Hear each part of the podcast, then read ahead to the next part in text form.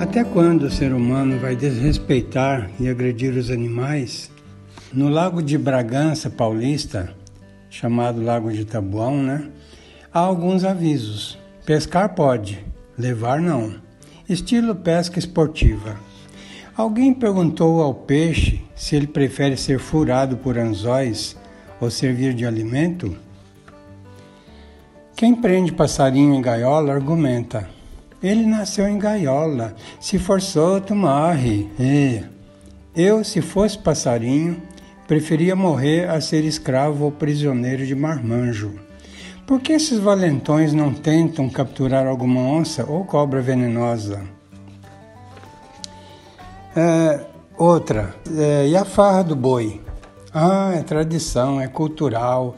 Será que o boi sabe que é tradição? Será que ele gosta da farra? Isso vale para rodeio, vaquejada e outras agressões. Se é tradição, então não se pode evoluir espiritualmente? Está na hora de evoluir, não é? Eu repito a pergunta: até quando?